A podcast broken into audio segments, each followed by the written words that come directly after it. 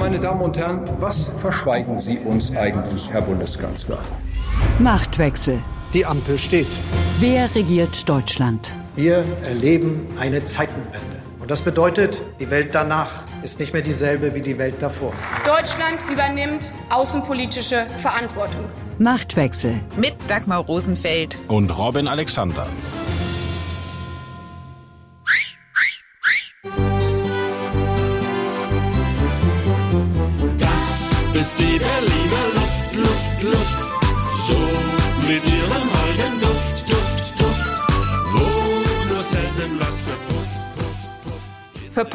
Das letzte bisschen Hoffnung, dass in Berlin irgendetwas funktioniert. In dieser Woche hat das Landesverfassungsgericht entschieden, die Abgeordnetenhaus- und Bezirkswahlen müssen wiederholt werden. Und so dürfte die Luft dünn werden für die rot-rot-grüne Koalition von Franziska Giffey.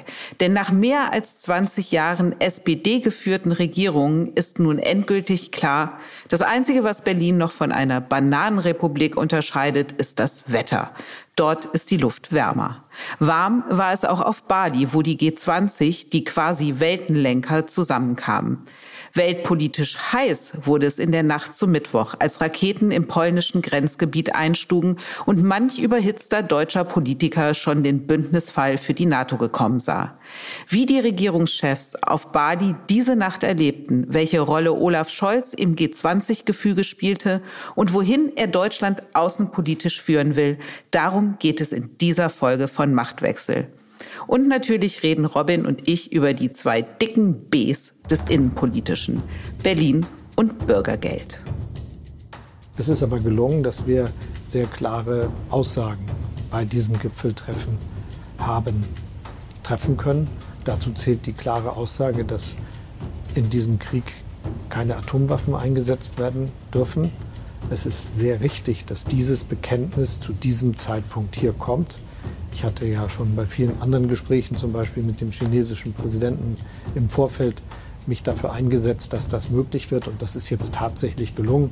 Vor einiger Zeit hätte niemand das vorherzusagen gewagt. Das hat Olaf Scholz nach dem G20-Treffen auf Bali im Interview mit unserem Weltfernsehsender gesagt. Der von Scholz deutliche Hinweis auf seine China-Reise ist ein Hinweis auf seinen Beitrag, der zu einer überraschend deutlichen Abschlusserklärung der G20 geführt hat, in der Russlands Agieren verurteilt wird. Robin, Scholz beschreibt seine Politik ja gerne als vorausschauend. In diesem Fall ist sie es wohl auch tatsächlich gewesen oder zugespitzt formuliert, wäre ohne seinen Besuch in Peking diese Einigkeit mit China bei der G20-Abschlusserklärung so zustande gekommen? So monokausal kann man das nicht beantworten, aber Scholz hat für diesen G20-Gipfel in der Tat eine gute Rolle gespielt. Ich glaube, das äh, kann man so feststellen. Das begann schon Anfang des Jahres. Da war ja der G7-Gipfel in Elmau in Bayern. Also Scholz war der Präsident der G7. Und in diesem Gipfel im Frühjahr in Bayern, in Schloss Elmau, da ging es darum, ob der Westen überhaupt nach Bali fährt oder ob man das boykottiert, damit man dort nicht auf Putin trifft. Und Scholz hat durchgesetzt, dass man fährt, um den Süden nicht zu brüskieren. Und nun ist Putin von sich aus nicht gefahren. Also dieser Plan ist schon mal aufgegangen. Und der zweite Plan, der aufgegangen ist, dass man die Chinesen dazu bewegen wollte, diese Erklärung zu unterschreiben, in der nicht nur steht, es dürfen keine Atomwaffen eingesetzt werden, sondern man darf auch nicht damit drohen. Und diese nukleare Drohung ist ja eine Sache, die die Russen andauernd tun. Und dass auch die Chinesen jetzt deutlich dazu Nein sagen, dazu könnte der Besuch von Scholz schon beigetragen haben. Auf jeden Fall war er nicht kontraproduktiv und glaube ich, deshalb muss man das so sagen, das war der erste richtige außenpolitische Erfolg dieses Kanzlers.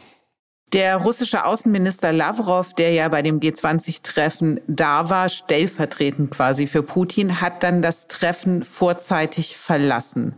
Ist das ein gutes oder ein schlechtes Zeichen?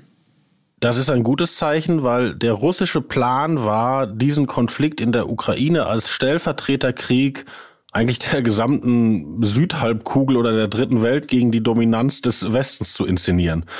Und das hat nicht geklappt. Also über die Chinesen haben wir schon gesprochen, aber auch die indonesischen Gastgeber oder die Inder oder Länder wie Südafrika, alle haben sich gegen diesen Krieg ausgesprochen und alle haben auch verstanden, dass das, was mit diesem Krieg einhergeht, was ja für uns äh, dass die Probleme mit dem Gas sind, also mit der Industrie und dem Heizen in der Südhalbkugel, aber vor allen Dingen die Probleme sind, ob man noch genug Lebensmittel hat, dass dies eher die Schuld von Putin ist und nicht vom Westen. Und dass sich dieser Eindruck durchgesetzt hat, das ist schon ein Erfolg. Wir haben ja eben darüber gesprochen, dass China diese Abschlusserklärung der G20, die ja sehr deutlich ausgefallen ist, mitgetragen hat und auch ein bisschen spekuliert, welche Rolle die Peking-Reise von Scholz dabei gespielt haben könnte. Aus der Sicht Scholz haben wir jetzt gelernt, sie hat schon einen entscheidenden Beitrag dazu geleistet. Zu den Kritikern dieser Peking-Reise gehörte auch Annalena Baerbock. Und sie hat ihre Kritik im Vorfeld dieser Scholz-Reise nach Peking auf eine doch sehr ungewöhnliche Weise kundgetan, nämlich während eines Besuchs in Usbekistan. Bekanntermaßen haben wir im Koalitionsvertrag deutlich festgehalten, dass China für uns Partner bei globalen Fragen ist, dass wir uns nicht entkoppeln können in einer globalisierten Welt, dass China aber auch Wettbewerber und in zunehmendem Maße systemischer Rivale ist. Es ist schon bemerkenswert, dass die Außenministerin den Kanzler so abkanzelt. Jetzt hat aber das G20-Ergebnis gezeigt, Realpolitik schlägt wertegeleitete Außenpolitik. Oder wie würdest du es formulieren, Robin? Nein, so würde ich es nicht formulieren, weil. Das ist das, dir zu schwarz-weiß, ne? Ich würde mich schon zu der Aussage durchringen, dass die Verhinderung eines Atomkriegs auch ein Wert ist. Aber bei der, bei dieser Baerbock-Nummer, das war wirklich interessant, weil das war aus zwei Gesichtspunkten ein Verstoß gegen alle Regeln, eigentlich fast aus drei. Erstens, im Ausland den eigenen Kanzler kritisieren. Und zweitens, der Satz vor dem Zitat, das du eingespielt hast, war, Olaf Scholz hat den Zeitpunkt seiner Reise selbst gewählt. Und das heißt natürlich aus dem Diplomatischen ins Deutsche übersetzt, der Zeitpunkt ist falsch. Ich hätte ihn anders gewählt. Und jetzt war der Zeitpunkt natürlich goldrichtig im Lichte dieses G20-Gipfels. Glaube nicht, dass Frau Baerbock so happy in der Retrospektive ist, dass sie das damals so gesagt hat. Aber wie so oft bei Frau Baerbock, der Beifall war ihr sicher. Du bist ja mit auf Bali gewesen und du warst auch auf Bali, als in der Nacht zum Mittwoch dann die Nachricht die Runde machte, dass Raketen in Polen eingeschlagen haben. Was ist da in dieser Nacht dann passiert auf Bali? Was wir wissen, ist, dass äh, Scholz schon schlief, weil es, wie gesagt, in, ähm, in Bali Nacht war. Und Scholz wurde geweckt von Jens Plötner, das ist der Abteilungsleiter Außen- und Sicherheitspolitik im Kanzleramt. Der hat Scholz geweckt, er hat nicht an seine Tür geklopft, sondern ihn angerufen. Und Plötner hat dann mit den Sicherheitsberatern der anderen westlichen Länder gesprochen. Scholz hat den polnischen Präsidenten angerufen, Andrzej Duda, weil man da ja noch nicht wusste, ob es eine russische oder eine ukrainische Rakete ist. Die naheliegende Vermutung war ja, dass eine russische Rakete sich nach Polen verirrt hat, weil die Russen ja in dieser Nacht, vielleicht auch als Reaktion auf diesen schlecht gelaufenen Gipfel, massig ukrainische Infrastruktur bombardiert haben und angegriffen haben. Scholz ist dann ins Hotel des amerikanischen Präsidenten gegangen. Das ist das Hyatt Hotel. Man muss sich das so vorstellen. Einige Hörer waren ja schon mal auf Bali. Die hatten da ein ganzes Gebiet abgesperrt und die einzelnen Regierungschefs waren in Hotels anlang einer, einer abgesperrten Straße und ähm, Biden war im Hyatt und dort hat Biden sozusagen einen, wie soll man sagen, westlichen Kriegsrat eingerufen. Nur, dass es eben nicht um Krieg ging, sondern um die Verhinderung dieses Krieges. Biden hat dann mit den westlichen Führern und den NATO-Leuten die da waren, besprochen, was man jetzt macht und hat dort schon durchblicken lassen, wahrscheinlich ist es eine fehlgeleitete ukrainische Abfangrakete gewesen und äh, so sollte der Westen gemeinsam kommunizieren. Das war das, was auf Bali passierte. Zeitgleich passierte in dieser Nacht in Deutschland, dass äh, auf Twitter und anderen sozialen Medien sich manch deutscher Politiker und Politikerin damit hervortat, schon den Bündnisfall auszurufen. Im Nachhinein zeigt es doch erst Fakten sammeln und dann urteilen. Aber es war schon erschreckend, fand ich, äh, wie schnell man dabei Vorverurteilungen auch gewesen ist und bereit war, zu eskalieren. Ja, also dass auf Twitter etwas passiert oder dass auch Kollegen von uns Fehler machen, wenn der Redaktionsschluss naht, das ist eines, aber es haben sich auch führende Politiker der Koalition öffentlich falsch geäußert. Zum Beispiel Marie-Agnes Strack-Zimmermann und die ist immerhin Vorsitzende des Verteidigungsausschusses oder Alexander Graf Lambsdorff, ein führender Außenpolitiker der FDP. Und das ist schon erstaunlich, weil da ist das, was man im Umfeld des Kanzlers schon wusste, nicht mit führenden Leuten der Koalition kommuniziert worden, weil Scholz wohl dachte, die halten schon von ganz alleine ihre Klappe, bis sie Informationen haben. Das war dann aber nicht so. Solche Gipfeltreffen wie das jetzt auf Bali, das sind ja nicht nur Momente der wichtigen Worte, sondern auch immer Momente der Bilder. Und aus der Nacht in der dann die Nachricht bekannt wurde, dass in Polen Raketen eingeschlagen sind, gibt es eine Aufnahme, die zeigt Biden, Macron und die anderen, wie sie zusammenstehen und beraten und alle blicken sie zu Olaf Scholz. Es wirkt wirklich, als sei er das Zentrum dieser Runde. Und dieses Foto hat mich sehr an ein Bild von einem anderen Gipfeltreffen, nämlich dem G7-Gipfel 2018 in Kanada erinnert. Da war Angela Merkel noch Kanzlerin und Donald Trump US-Präsident. Und das Foto zeigt die G7-Teilnehmer und im Mittelpunkt steht Merkel. Sie stützt sich mit beiden Händen auf eine Tischplatte, beugt sich nach vorne und fixiert ihren Blick auf Trump. Der sitzt ihr gegenüber und hat die Hände verschränkt und so die Schultern hochgezogen. Und dieses ganze Bild hat eine Botschaft. Hier steht die Anführerin der freien Welt. So hat man Merkel ja damals genannt. Jetzt auf die Idee zu kommen, Scholz so zu nennen, wäre ich noch nicht so weit. Aber einen entscheidenden Player in der freien Welt, das ist Scholz durchaus, oder Robin? Die Genese dieser Fotos ist wirklich hochinteressant. Da kann man, äh, glaube ich, bald äh, Seminararbeiten oder Doktorarbeiten drüber schreiben. Also das Foto, das 2018 Merkel in Kanada zeigt, beim G7-Gipfel, hat Jesko Denzel geschossen. Das ist der offizielle Fotograf des Kanzleramtes. Und das ist tatsächlich diese Optik Merkel trotzt Donald Trump. Das Narrativ hat sich durchgesetzt, war aber auf dem Gipfel genau das Falsche, weil auf diesem Gipfel war der Gegenspieler von Trump Justin Trudeau, der aber auf diesem Foto gar nicht zu sehen ist. Es gibt aber weitere Fotos des gleichen Motives, die die Fotografen von Trudeau geschossen haben und überraschenderweise, da steht Trudeau im Mittelpunkt. Und das Interessante an diesem Merkel, ich trotze Donald Trump ist, dass die Amerikaner damit wahnsinnig happy waren, weil dieses vom Kanzleramtsfotografen geschossene Foto hat damals der Regierungssprecher Steffen Seibert weiterverbreitet und John Bolton, der Sicherheitsberater von Trump, hat es in der amerikanischen Community äh, getwittert, hat es in Amerika bekannt gemacht und Trump hatte damals dazu geschrieben, wieder eines dieser G7-Treffen, auf der andere Länder von Amerika erwarten, dass es immer ihre Bank bleibe. Der Präsident macht heute deutlich nicht mehr. Also Bolton wollte dieselbe Botschaft setzen wie Steffen Seibert, nur umgekehrt. Und äh, Biden ist es auch gelungen, weil bis heute ist ja Merkel in Trump-Kreisen ein Feindbild. Er hat sie ja gerade wieder in dieser Woche kritisiert, als er seine Kandidatur erneut bekannt gegeben hat. Und Merkel hat ja auch wahnsinnig davon profitiert, diese Gegenfigur zu sein. War alles nicht so der Fall bei diesem Gipfel, wo es, wie gesagt, um Trudeau ging. Aber das Foto setzte diese Geschichte bis heute durch.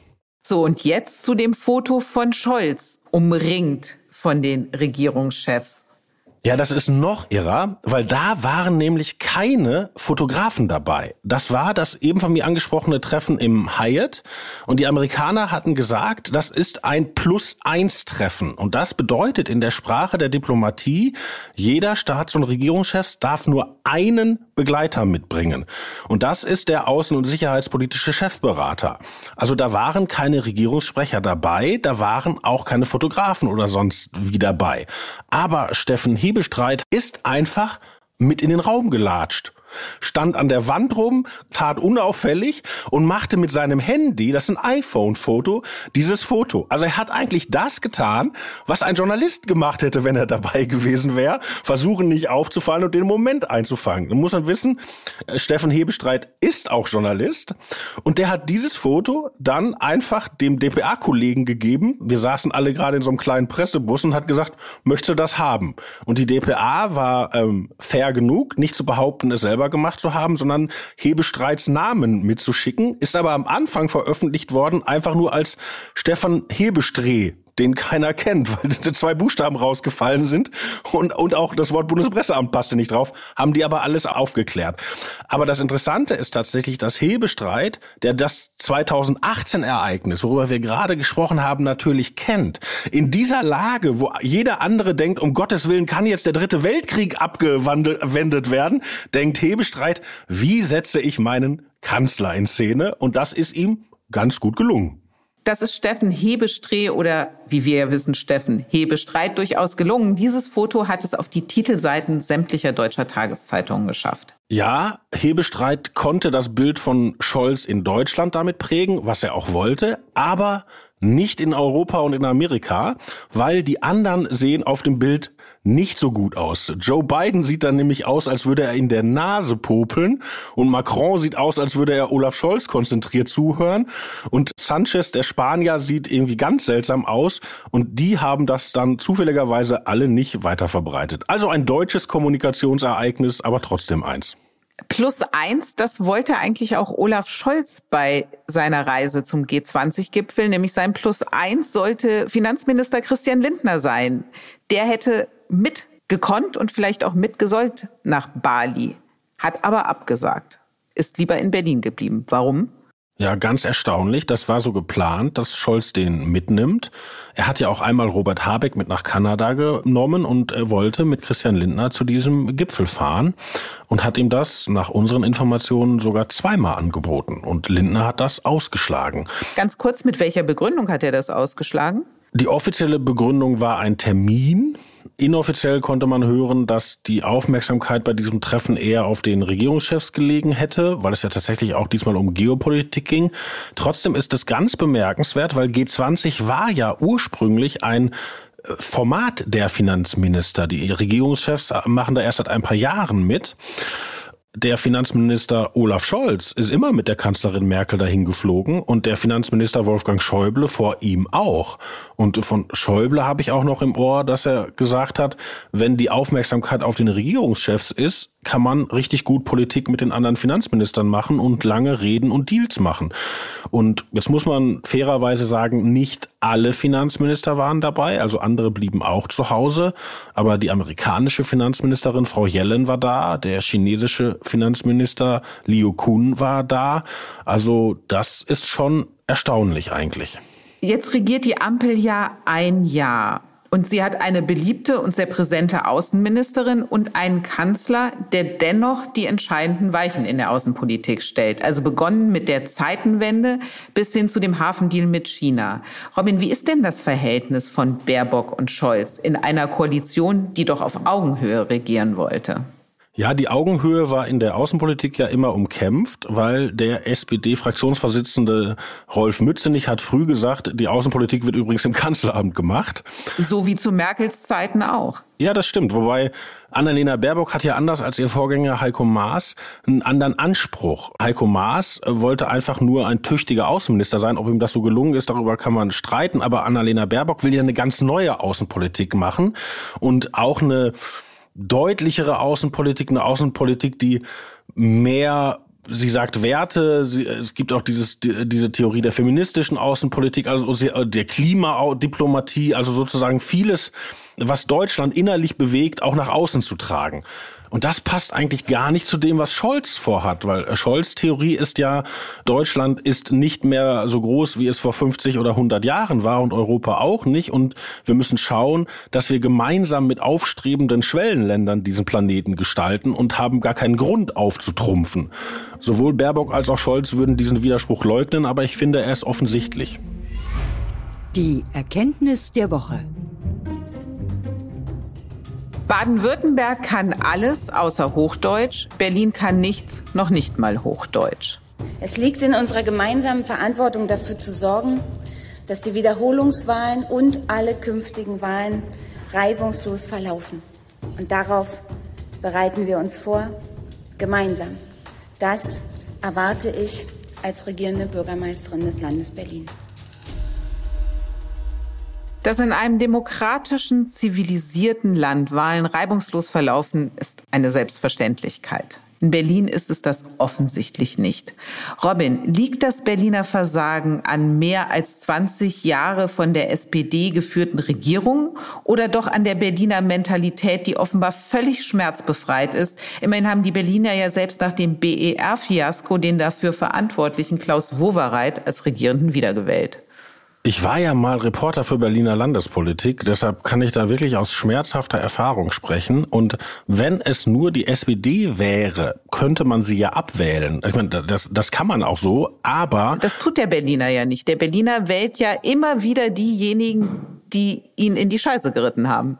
Ja, aber zum Beispiel kenne ich führende Grüne, äh, auch durchaus von vom linken Parteiflügel, die den Berliner Landesverband der Grünen als das kalte Grausen beschreiben und völlig mit Recht. Und äh, in der CDU äh, schlägt man die Hände über die Berliner CDU zusammen. Also es gibt generell ein Problem mit der Landespolitik in der deutschen Hauptstadt, die ein Fiasko nach dem anderen produziert. Und es müsste eigentlich mal was geschehen, weil was jetzt passiert, ist wirklich richtig schlimm, weil diese Wahlwiederholung wird natürlich genutzt werden als Propaganda von den Russen, von anderen Autokraten. Seht mal, der Westen hat auch Probleme mit seinen Wahlen.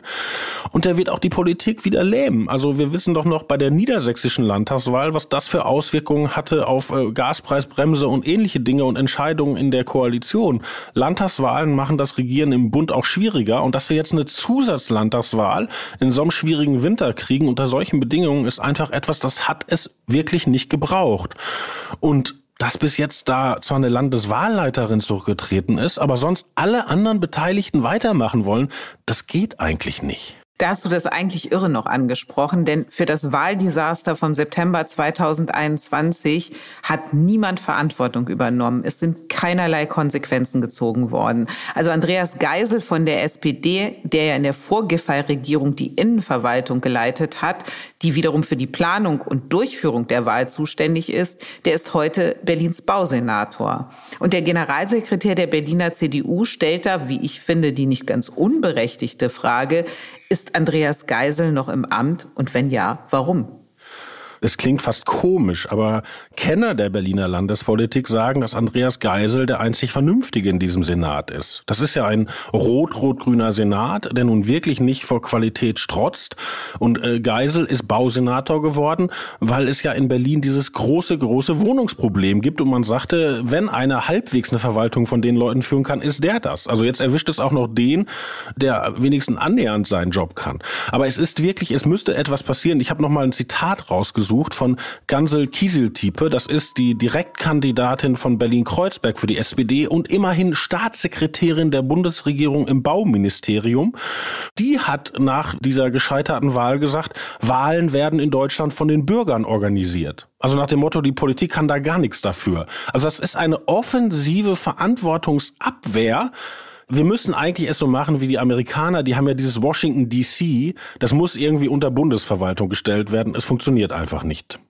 Jetzt werden die Wahlen am 12. Februar 2023 wiederholt. Und ob Franziska Giffey danach noch regierende Oberbürgermeisterin sein wird, das ist zumindest fraglich. Denn derzeit liegt die CDU in den Umfragen knapp vorn.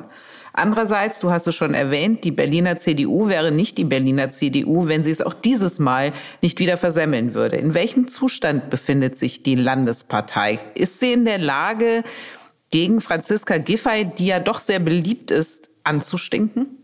Eigentlich hat Frau Giffey ein Riesenproblem, nicht nur wegen der vermasselten Wahl. Sie hat ja auch vor der letzten Wahl etwas anderes versprochen. Sie hat sich deutlich abgesetzt vom damals schon rot-rot-grünen Jetzt falle ich mal aus der Rolle und kommentiere Pfeifensenat und hat den Eindruck erweckt, dass sie für eine vernünftige sozialdemokratische Politik, fast, ich möchte sagen, eine demonstrativ kleinbürgerliche Politik steht. Mit Law and Order und mit Law and Order. So und sie hätte gerne zumindest die Linkspartei aus der Regierung rausgeschmissen und sie hätte auch die Mehrheit dazu gehabt zu einer anderen Regierung. Könnte hätte zum Beispiel eine Ampel sein können.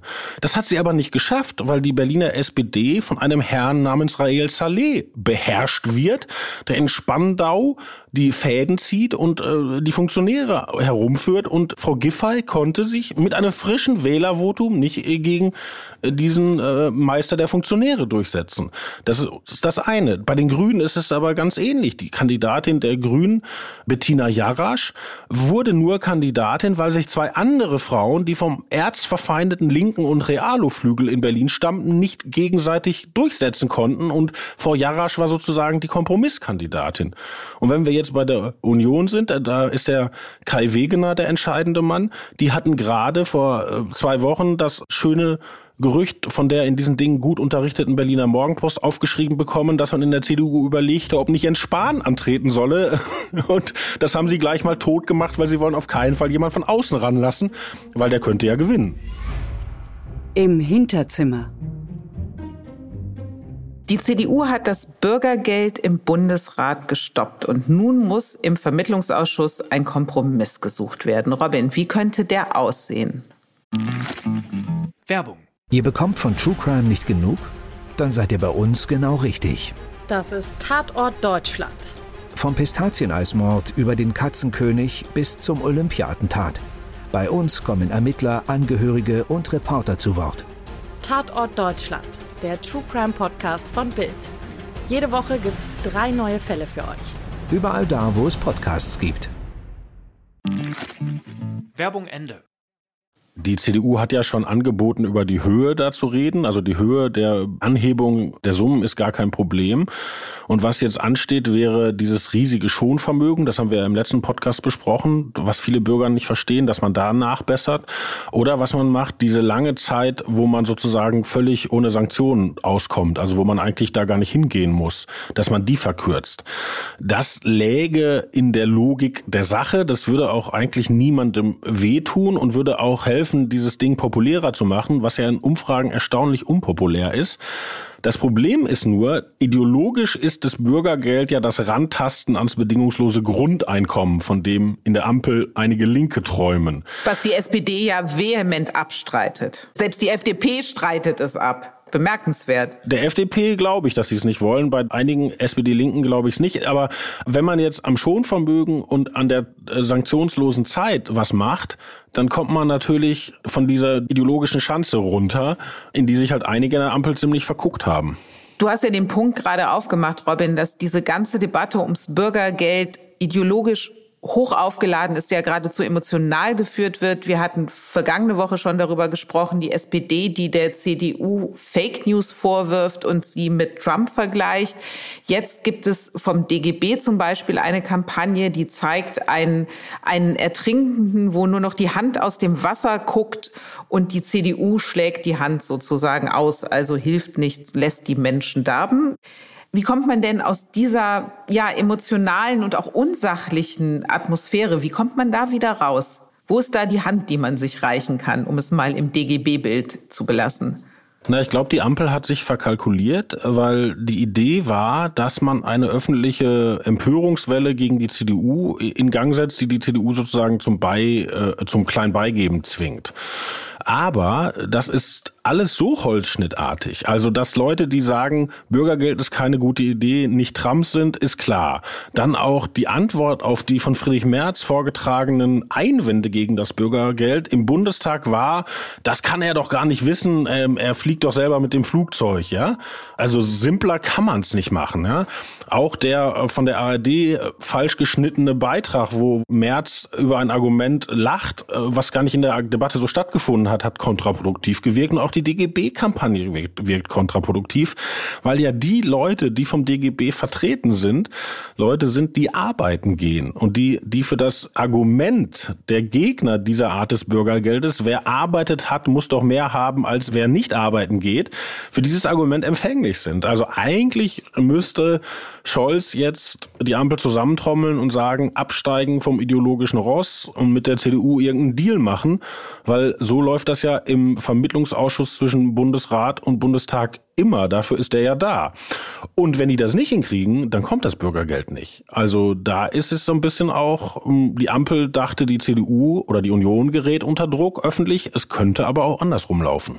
Viel Zeit für eine Lösung bleibt ja nicht, wenn das Bürgergeld denn tatsächlich zum Januar kommen soll. Die Deadline ist der 25. November. Der wird immer genannt, weil danach die Arbeitsagenturen gar nicht mehr in der Lage wären, das neue Bürgergeld umzusetzen. Wie wahrscheinlich hältst du es, dass es zu einer Einigung kommt? Eigentlich muss es zu einer Einigung kommen, weil der Vermittlungsausschuss gehört zum Inventar dieser Republik und der hat auch immer funktioniert. Und es kann eigentlich auch nicht sein, dass man sich aus so einer Mischung aus Binnendynamik der Ampel und Abgrenzung zur, C zur CDU, CSU und umgekehrt da nicht drauf einigen kann. Und dafür hängt da auch zu viel dran, weil die Leute brauchen ja das Geld. Also die Erhöhung der Sätze muss ja kommen die ist ja wichtig. Also eigentlich muss da eine Einigung her und das gebietet die staatspolitische Vernunft und ich glaube auch, dass die das hinkriegen.